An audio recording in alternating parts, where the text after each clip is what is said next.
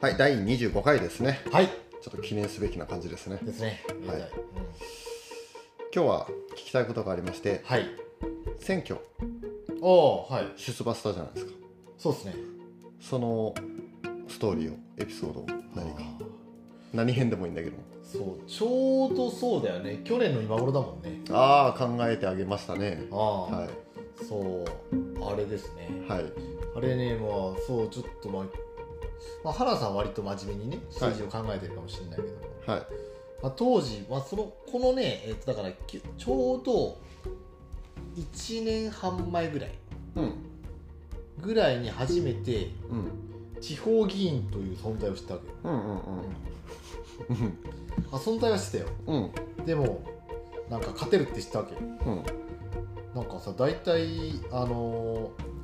ーまあ地区にもよく大体倍率1.2倍ぐらいやうん。うんだから12人出れば10人受かるっていううん。そうでかつ給料めっちゃ高いやんうん。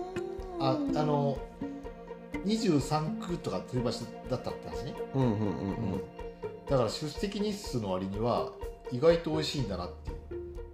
うん、というのを初めて知った時にお、じゃあやろうかとなるほど。思ったわけですよはい。まあ確かにまあね別にそれだけじゃなくてね、まあ、散々あのなんつうの、まあ、毎回市役所行ってもすげえ待たされてるしさうんうん。書類書くじゃんうん。いつまでこんなことしてるんだっていうねああなるほどねそそうういう改革もしたかったしっていうとこあねあむしろそっちが先かそうそうそうそうああま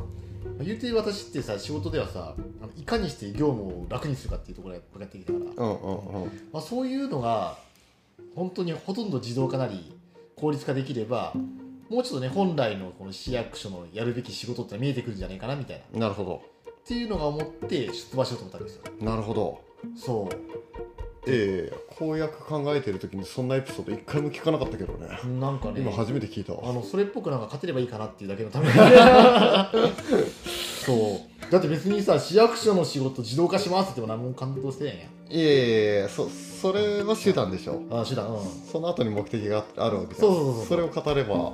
語ってくれればもっと楽だったのになと思って、ね、すいませんねちょあっといえいえということでじゃあうんこれはなんだうん重い編ですかねそうねおこれのシリーズは続きますねうんこれちょっと楽しみだったね,、はいそう楽しみですねはいはいでは本日は以上です。はい、バイバイバイ